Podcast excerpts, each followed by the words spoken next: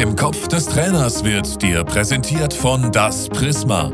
Livestreamings, Film- und Musikproduktionen, Zoom-Coachings und Weltraumanzüge.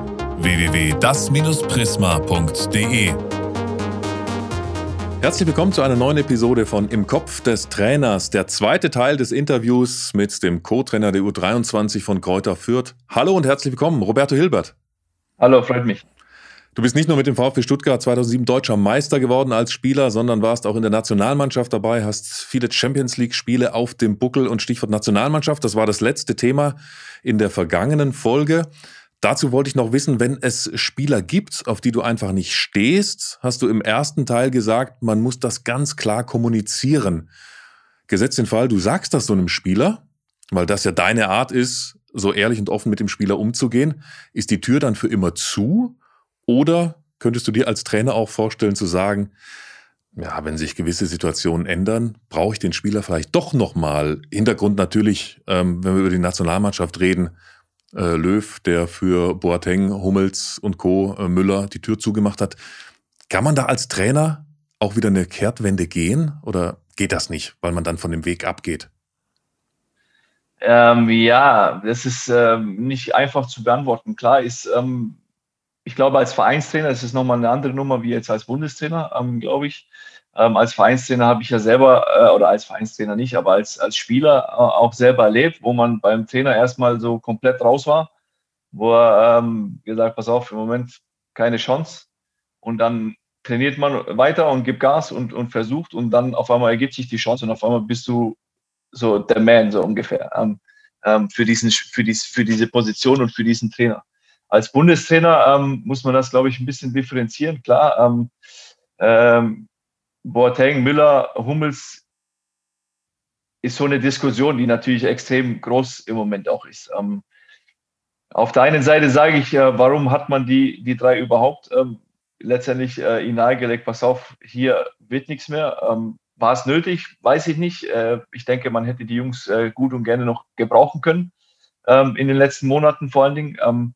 Auf der anderen Seite sage ich ganz ehrlich, wenn er, wenn er sagt, pass auf, das Thema ist für euch hier erledigt, ähm, ich brauche euch nicht mehr oder äh, ich habe jetzt äh, eine neue Generation äh, Spielern auf der Position, dann sage ich, dann ist das auch ehrlich kommuniziert. Dann ähm, ist er für mich auch, äh, wenn er dann standhält, sage ich, okay, er, hat, er zeigt Charakter und er sagt, sagt für sich, diese drei Spieler, verdiente Spieler, alles Top-Jungs, super erfolgreich, aber ich gehe jetzt einen neuen Weg äh, mit, äh, mit jüngeren Spielern. Ähm, die die Zukunft haben in der Nationalmannschaft. Und dann finde ich das auch völlig in Ordnung. Also sind beide Wege irgendwie als Trainer, aus Trainersicht dann möglich zu sagen, entweder ja, das ist jetzt mein Weg, Jungs, ihr seid raus, oder ich zeige Größe als Trainer und sage, ja, die, die euer Ersatzspieler sein sollten und in eure Fußstapfen treten sollten, die packen es noch nicht. Ich würde euch gerne ja. zurückholen. Also geht irgendwie beides, oder? Ja, ist die Frage. Das ist halt immer so, du, es ist eine schwierig, schwierig, weil auf der anderen Seite sagst du erst, okay, ich äh, nehme die raus, ich will die nicht mehr oder wie auch immer, wie man es so interpretiert und gebe den anderen die Chance, dann merke ich, um, das war vielleicht doch nicht so die gute Idee und ich ruder zurück, dann säge ich aber so die anderen wieder ab. So, das ist dann, äh, das ist dann so ein, so ein ganz, ganz schmaler Grad. Ziehe ich es durch oder mache ich einen Rückzieher? So, ähm, das ist dann so eine, so eine, ja, Charaktersache, wo, äh, wo ich halt dann, okay, entweder ich bleibe meinem Ding treu, das, was ich jetzt gesagt habe, da, dazu stehe ich und das ziehe ich jetzt knallhart durch und äh, versuche da letztendlich die anderen Jungs äh, dann so heranzuführen und besser zu machen, dass sie dann dieses Level erreichen. Oder ich äh, ähm, ja, mache einen Rückzieher und hole die anderen zurück. Man weiß natürlich auch, wie die Medienwelt dann funktioniert. Dann äh, wird dir das wieder auch aufs Butterbrot geschmiert und äh, letztendlich dir dann auch äh, nachgesagt, ey, guck mal, jetzt hat das versucht, schafft es nicht. Oder die Jungs schaffen es nicht. Und jetzt äh, holt er die wieder zurück. So, das ist, da muss man immer ein bisschen aufpassen. In der Nationalmannschaft hast du natürlich Gegenspieler, die viel besser sind. In der Champions League auch. Rückblickend, was war der härteste Gegenspieler, den du jemals hattest?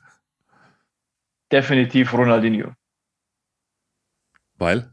Das war so, weil er einfach aus meiner Sicht äh, für mich vielleicht sogar der beste Spieler aller Zeiten ist. Also er ist einfach genial.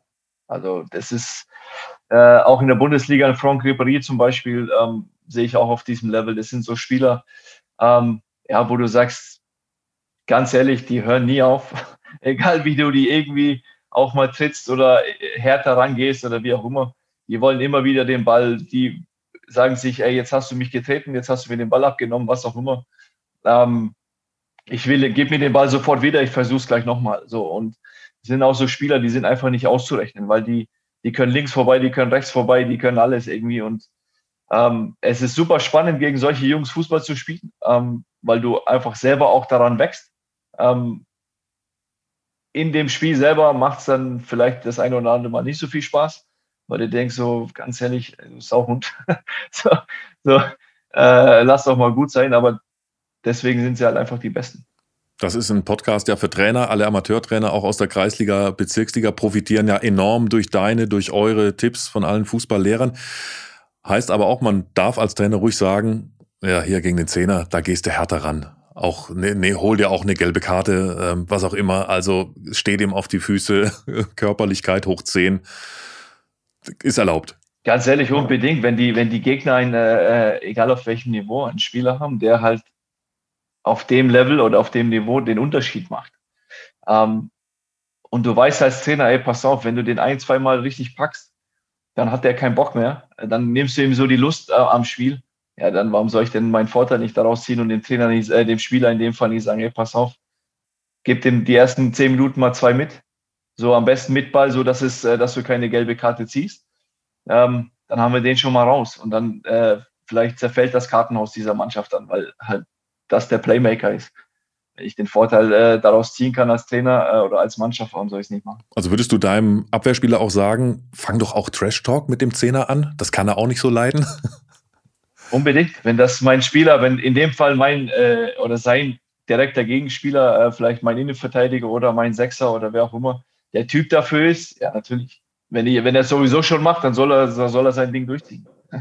Was wurde dir gesagt, wenn du gegen Ronaldinho spielen solltest? Aus Trainersicht? Viel Glück. mehr, mehr, mehr, mehr, hilft nicht.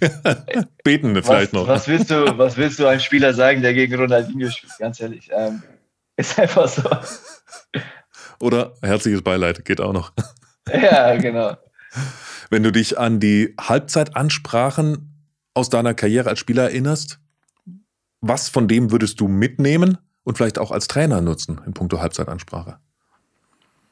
Ähm, ich habe mir jetzt äh, ehrlich gesagt auch auf, äh, aufgrund meiner Erfahrung als Spieler und auch jetzt äh, Erfahrung, die ich jetzt auch als, als Trainer mitgenommen habe, äh, schon jetzt in dieser, in dieser Zeit. Ähm, negative immer zuerst, positive ähm, äh, als letztes, weil das bleibt hängen.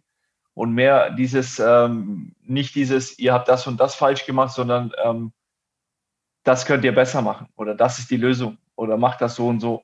Ähm, weil ich glaube, dass einfach, ähm, ja, dieses Negative zieht einfach runter ähm, und dieses ja, positive Feedback letztendlich oder Feedforward, also sprich, ähm, nicht äh, den, den Spielern den Fehler aufzeigen, ja, aber in, einem, in, einem, in der Art und Weise mit der Lösung, so diese, dieses, äh, diese Lösung mit in diese, diese, diese Analyse mit einbringen.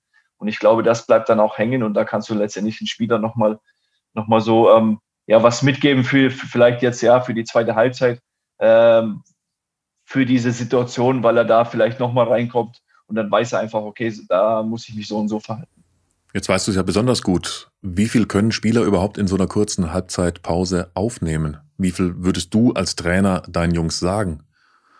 Ja, so wenig wie möglich. Also wirklich äh, zwei, drei Stichpunkte. Ähm, so, das ist so meine Erfahrung auch als Spieler, weil du einfach gar nicht in der Lage bist, ähm, da jetzt große Ansprachen sind auch eigentlich nicht nötig, weil du halt äh, gar nicht als, du hast als Trainer die Zeit nicht, als Spieler kommst du in die Kabine, willst mal kurz durchatmen, ja, tausch dein Trikot vielleicht aus, trinkst was, äh, nimmst noch, weiß nicht, in, isst eine Banane oder nimmst ein Magnesium oder was halt alles so dazu, was jeder so für sich äh, da ähm, äh, mitnimmt über die Zeit. Und, ähm, und dann gibst du, ja, der Trainer machst du diese Hauptpunkte, so das ist so auch was, was bei uns so, so das Thema ist ähm, Trainer, machst du diese Hauptpunkte, die wir kurz auf dem Weg in die Kabine auch besprechen oder was ich vielleicht auch als Co-Trainer kurz notiere äh, für den Cheftrainer.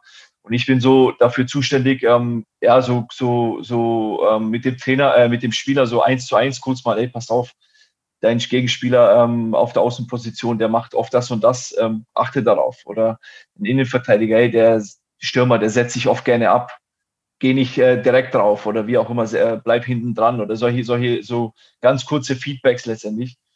Und ich denke, wenn man das so in einem Trainerteam auch äh, dann hinbekommt, ähm, dann, dann, dann kann das schon ganz gut funktionieren. Nächstes Thema, über das ich mit dir reden würde, ist Teambuilding. Du hast bestimmt einige Maßnahmen auch in deiner äh, Karriere mitgemacht. Würdest du das jetzt als Trainer auch so machen? Also bewusst versuchen, durch irgendwelche gemeinsamen Aktionen von Rafting bis, was weiß ich, Tischtennisturnier, irgendwas zusammen machen, was die Mannschaft zusammenschweißt? Oder kriegt man es als Trainer gar nicht hin, wenn die Mannschaft, wenn das nicht aus der Mannschaft auch selbst rauskommt? Äh, ja, sowohl als auch. Also ich hatte ähm, als äh, Spieler so, wenn du jetzt im Trainingslager bist, äh, eine Woche oder zehn Tage, zum Beispiel, wie ja viele machen in Österreich, äh, ähm, da fand ich das schon immer mal ganz, ganz, äh, ganz cool, wenn du dann mal so, wie du gesagt hast, Rafting gemacht hast oder irgendwelche so, so, äh, so Touren oder wir sind auch mal auf dem, auf dem Berg gefahren, irgendwo auf, mit einer Gondel hoch, wo du dann oben äh, ja, ein äh, Essen hattest oder einen schönen Kaiserschmarrn gegessen hast oder solche Sachen, wo du dann einfach mal locker zusammensitzt, wo mal auch mal eine Trainingseinheit letztendlich wegfällt, ähm, wo du sagst, okay, heute ist einfach mal ein gemeinsames Beisammensein, dann unterhältst du dich und äh, vielleicht auch mal mit ja, auch mit Leuten im, im Team mal ein bisschen anders unterhalten, mal nicht über Fußball, äh, mal über andere Dinge, mal Spaß machen. Das macht schon Sinn. Ich glaube, äh, bewusst ja, zu sagen in der Vorbereitung, ich mache jetzt mal drei Tage, ähm, fahre ich mit dem Fahrrad irgendwo hin oder wie auch immer das ist immer so ein bisschen schwierig, weil da Spieler nicht immer wirklich Bock drauf haben. Klar muss man Spieler auch zu dem Glück manchmal zwingen. Aber ich glaube schon, und da kommt man auch wieder hin, Kommunikation, auch so ein wichtiges Thema. Ähm, auch vielleicht die, ja, so Mannschaftsrat hat man ja oft in, in, in, in der Mannschaft, die einfach mal mit ins Boot nehmen und sagen, hey, was wäre eine Möglichkeit, solche Dinge zu machen? Auf was hättet ihr Bock? So, was wäre so ein, so ein Thema, wo ihr sagt, ähm, was würde euch vielleicht auch gefallen? So, und dann hast du auch als Trainer so die Möglichkeit, das mal rauszuhören. Ähm, vielleicht gibt es auch eine Mannschaft, die sagt ganz ehrlich, Trainer, wir haben da auf sowas gar keine Lust, lassen Sie uns einfach ganz normal trainieren. Ja, okay, dann hast du ein Feedback äh, von Spielern. Äh, klar kannst du, sollst du in einer gewissen Art und Weise einen Mannschaftsrat, dafür sind die natürlich auch da, die mit ins Boot nehmen, aber natürlich ihnen nicht das Gefühl geben, ey, wenn wir dem Trainer das sagen, dann macht er das auch. So, ähm, da musst du halt, das ist auch so, so ein kleiner schmaler Grad, den du, wo du einfach wissen musst, ähm, weil vielleicht irgendwann äh, äh, laufen dir die Spieler weg, in dem Sinne, wo die sagen, jetzt machen die nur noch, was die wollen, weil der Trainer macht eh, was wir wollen, so ungefähr. Da muss man natürlich immer ein bisschen aufpassen, aber ich glaube schon, dass man äh, mit so einem Mannschaftsrat, vor allen Dingen, ähm, wenn man die ins Boot holt, ähm, gibt man, sendet man viele gute Signale und dann kannst du die Spieler auch wieder mit, ins, äh, mit, ja, mit in so eine Entscheidung mitnehmen. Und ich glaube, dann tust du dir als Trainer auch leichter, ähm, solche Dinge dann auch mal zu machen. Also wenn dann an einem so einem Nachmittag mal die Trainingseinheit ausfällt und ihr vielleicht da einen lockeren Abend oben auf den Bergen macht, dann sorgt das jetzt nicht in erster Linie dafür, dass ihr unbedingt als Team enger zusammenschweißt, sondern dass man einfach mal auch was anderes macht.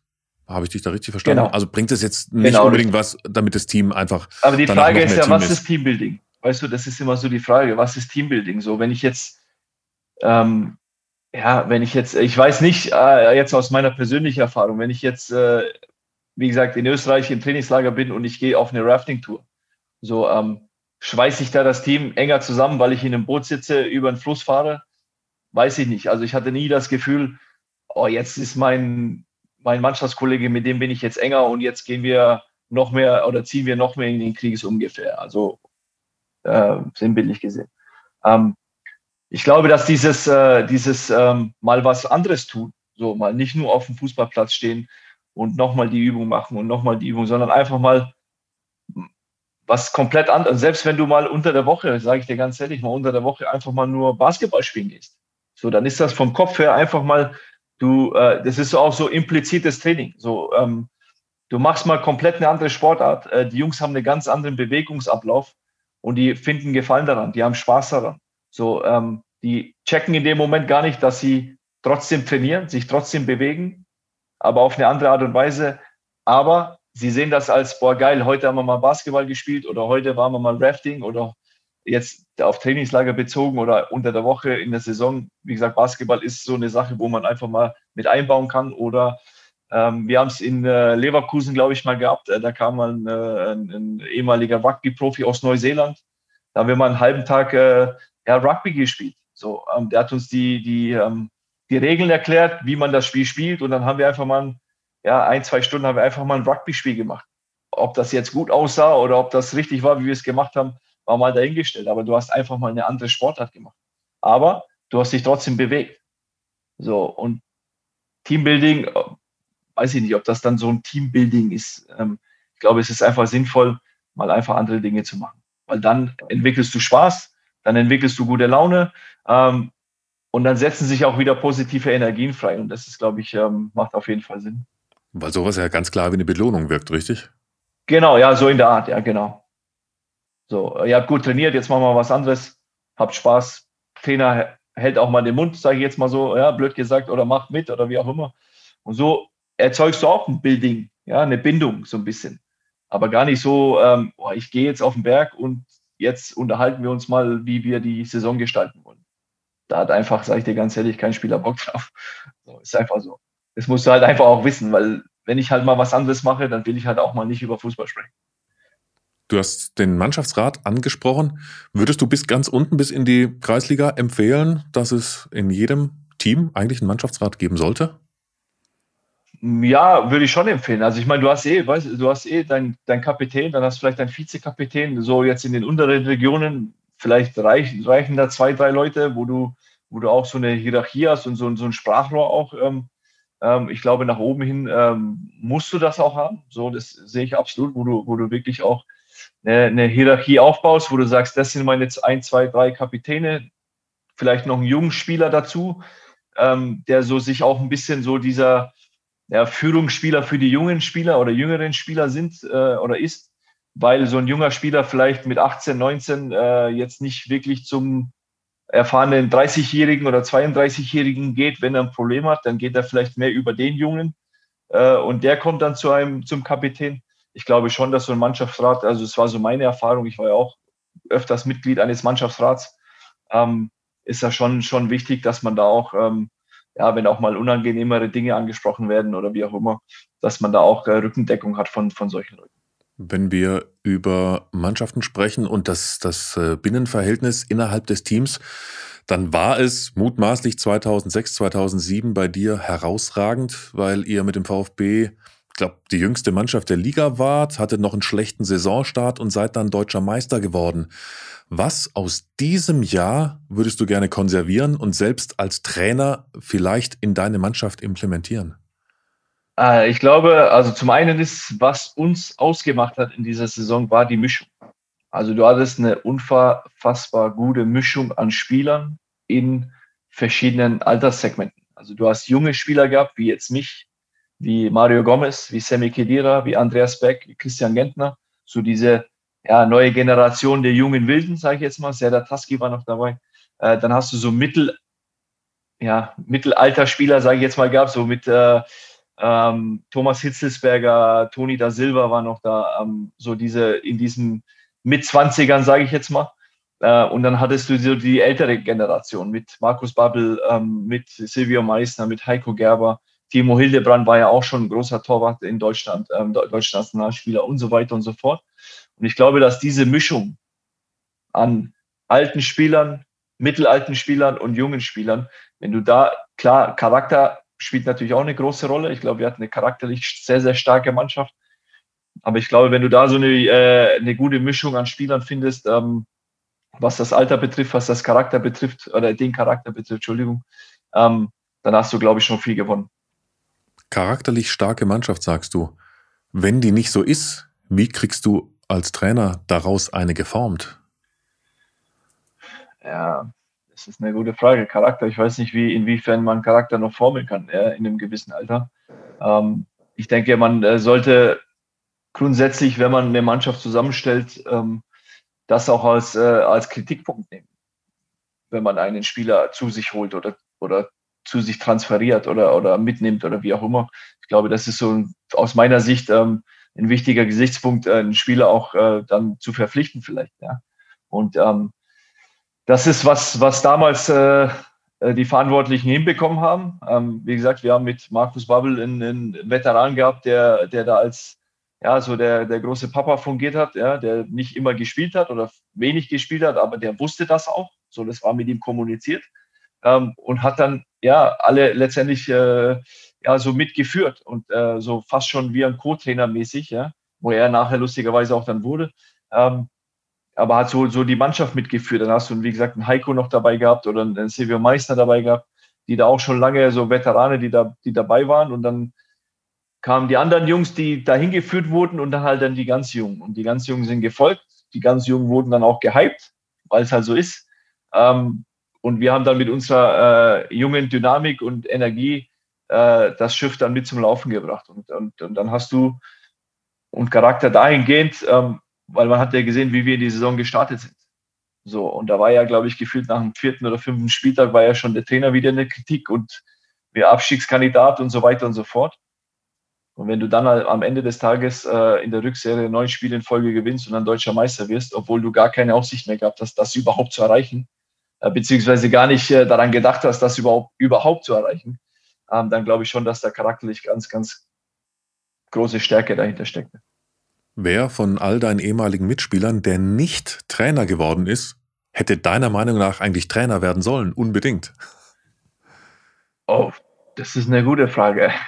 Ich glaube, wer einen sehr, sehr guten Trainer abgegeben hätte, äh, wäre äh, mein mexikanischer äh, Mannschaftskollege Pavel Pardo, mit dem ich in Stuttgart äh, vier Jahre zusammen gespielt habe.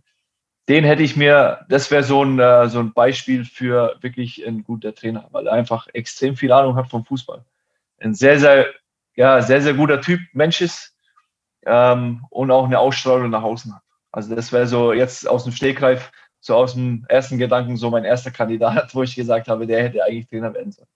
Dann gehört zur Trainerarbeit natürlich auch, dass man sich auf jede Trainingseinheit akribisch vorbereitet.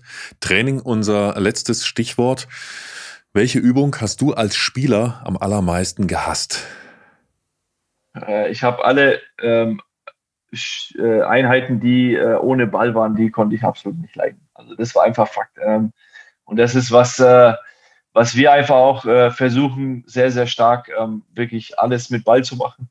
Mittlerweile hast du ja dieses, diese Fußballfitness, die ja äh, extrem in den Vordergrund gekommen ist. Fußballfitness, ja, alles mit Ball, egal welche, welche, welche Spielform man macht oder sonstiges. Ähm, ich meine, in Spielformen, das war so, sowieso immer so mein Ding.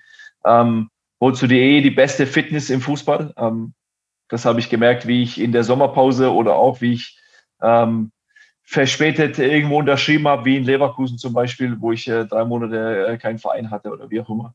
Ähm, du kannst laufen, so viel du willst. Wenn du auf dem Platz stehst, ist das eine komplett andere Belastung. Deswegen versuchen wir auch bei uns in, in der U23 unseren Schwerpunkt äh, Fußball-Fitness beziehungsweise äh, Fitness mit Ball. Ähm, also Schwerpunkt Fitness versuchen wir äh, alles mit Ball abzuarbeiten. Und ähm, ja. Wie sieht also die härteste Übung aus in deinem, in eurem Trainerrepertoire für die Jungs? Ähm, die Frage ist immer, was empfindet man als hart? so, ähm, ich glaube, die härteste oder die, die, die so, ähm, ja, Übungen, die mit wirklich höchster Intensität ähm, sind bei uns so die, die Spielformen im 1 gegen 1, in den kleinen Spielformen, äh, 3 gegen 3, weil da die Belastung einfach sehr, sehr hoch ist, äh, die Sprintfähigkeit oder die Sprintintensität sehr hoch ist. Und ich glaube, das sind so, so die Inhalte, ähm, die da, glaube ich, wirklich am anstrengendsten sind. Und gab es eine Übung, bei der du gesagt hast, die war ja völlig Banane, völlig unsinnig, dass ich durch diese Übung durch musste? Also Olli Reck hat uns ein Beispiel gebracht in diesem Podcast. Er hat erzählt, er musste mal im Endengang den ganzen Platz äh, ja, der Länge nach durchmarschieren. Ähm, äh, kann, kann, ich dem Olli nur zustimmen, die Übung allein vom Zuhören. Äh, macht die keinen Sinn. Ähm, ich kann dir ehrlich gesagt gar keine genaue Übung sagen, aber ich bin mir ziemlich sicher, dass ich die eine oder andere Übung gemacht habe, wo ich gesagt habe, tut mir leid, aber die bringt mal gar nichts. aber auch daraus lernt man ja was, eben, dass man die als Trainer dann eben nicht in sein Repertoire mit aufnimmt. Richtig. Ja, super, wunderbar. Dann sind wir jetzt äh, praktisch am Ende, aber ähm, in der Nachspielzeit gibt es ja immer noch mal so was ganz Hartes. Da fällt vielleicht noch ein Tor für den Gegner. Und dein letzter Angriff, den du jetzt noch abwehren musst, ist das Quiz. Du hast okay. zwei Minuten Zeit. Ich stelle dir zehn Fragen. Für die erste Frage gibt es einen Punkt, für die letzte zehn. Mhm. Wenn von deinen zwei Minuten noch ein paar Sekunden übrig sind, dann werden die noch multipliziert mit all den Punkten, die du schon erreicht hast. Also natürlich so schnell und so richtig wie möglich antworten. Wenn du mal nicht weiter weißt, dann, okay. dann sag lieber schnell weiter, dann äh, stelle ich direkt die nächste Frage. Es haben bisher alle Trainer auch geschafft, auch einige Punkte zu holen. Also da werden auf jeden Fall Fragen dabei sein, die du beantworten kannst. Und die Zeit läuft dann gleich, sobald ich mit der ersten Frage beginne. Du spieltest drei Jahre in der Türkei. Wer ist dort Rekordmeister? Galatasaray. Richtig. Wer ist Rekordtorschütze der türkischen Super League? Alex de Sosa. Hakan Şükür. Oh. Dein Ex-Trainer Bernd Schuster bei Besiktas kickte selbst für Barcelona, Real und Atletico Madrid. Für welchen dieser drei Clubs am längsten? Atletico. Nee, Barca. Bei 28 Champions League-Spielen standest du im Kader. Gegen welche der drei gerade genannten Mannschaften, also Real, Barca oder Atletico, hast du dort nie gespielt? Real Madrid. Richtig. Welcher 74er Weltmeister sagte mal, alle wollen an meine Haare? Günter Netzer. Richtig. Als du mit dem VfB 2007 deutscher Meister wurdest, schoss welcher Spieler am Ende der Bundesliga-Saison am meisten Tore? Kakao? Also, also von allen. Äh, Bundesliga also von allen. von allen. Äh, Luca Toni? Nee, Gekas, Theophanis Gekas. Wie oft wurde die Spielvereinigung Kräuter Fürth denn deutscher Meister? Dreimal. Richtig. Von 2000 bis 2005 kickte er bei Kräuter Fürth und wurde drei Jahre später Vize-Europameister mit Deutschland. Wer? Weiter. Heiko Westermann. Welches ist das einzige Stadion, in dem zwei Weltmeisterschaftsfinals stattfanden? Weiter. Aztekenstadion Mexico City. Kaiserslautern wird mit Sicherheit nicht ins blinde Messer laufen, formulierte welcher deutsche Weltmeister? Andi Breme. Stopp. Nee, es war Franz Beckenbauer. Also, du hast viele Sekunden übrig. Ich zähle mal kurz zusammen, wie viele Punkte wir damit multiplizieren. Also, du hast gewusst, Rekordmeister Türkei, Gala. Dann hast du gewusst, Champions League, nie gegen Real Madrid gespielt. Hast du es hm. bereut ein bisschen? Schade, dass die Auslosung ja. das nie ergeben hat, oder? Ehrlich gesagt, ja, ja. Ich hätte gerne mal in Bernabeu gespielt. Ja.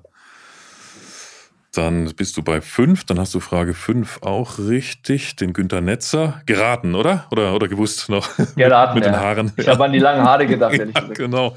Dann hast du 10 Punkte und Kräuter führt dreimal deutscher Meister. Hast du auch gewusst? Weißt du noch wann? 1913, 23 und irgendwie noch mal so, glaube ich. Ja, fast, ja. 1914, 26 und 29. Ja, irgendwie so. Also, Auf jeden Fall vor 1930. Genau, das sind 17 Punkte und du hast richtig viel Sekunden übrig. 18 Sekunden hast du übrig, mal 17 Punkte. Uiuiui, das ist viel. Da sind wir fast über 300 Punkte. 306 Punkte. Auf Platz 3, Roberto, liegt Peter Neuruhr. Auf Platz 2 Peter Hyballa, 240 Punkte. Und auf Platz 1 Michael Weiß mit 288 Punkten. Heißt, Roberto Hilbert ist mit 306 Punkten Erster. Du bist der Beste im Kopf des Trainers. Quiz-Teilnehmer, Platz 1. Glückwunsch. Sehr gut. Und das ohne Vorbereitung, oder? Oder hast du dich vorbereitet? Hand aufs Herz. Nein, absolut nicht. Absolut nicht. Wunderbar. Dann äh, Spitzenreiter, Spitzenreiter. Hey, hey, singt man doch dann auch gerne mal im Stadion? Da gehöre ich hin. Auch ohne Fans, da gehört er hin. Eben, will er eh Bundesliga-Trainer werden, dann muss er jetzt auch mal die Messlatte hochlegen, oder? So sieht's aus, absolut. Und welcher Verein soll es dann sein? Dein Bundesliga-Verein, Traumverein, den du coachen möchtest? Ähm, immer zum Besten, FC Bayern. Gut, wenn man 306 Punkte holt, kann man so einen auch mal raushauen. Wer 306 Punkte holt, der wird mal Bayern-Trainer. Ich habe ein gutes Gefühl. Dann ganz, ganz lieben Dank, dass wir dir in den Kopf des Trainers schauen durften. Roberto Hilbert, war klasse, die Stunde mit dir zu verbringen. Alles Gute weiterhin. Tausend Dank Dankeschön. fürs Mitmachen und hoffentlich bis bald. Ich habe zu danken. Vielen, vielen Dank. Alles Gute. Dankeschön. Im Kopf des Trainers wurde dir präsentiert von Das Prisma. Livestreamings, Film- und Musikproduktionen, Zoom-Coachings und Weltraumanzüge. www.das-prisma.de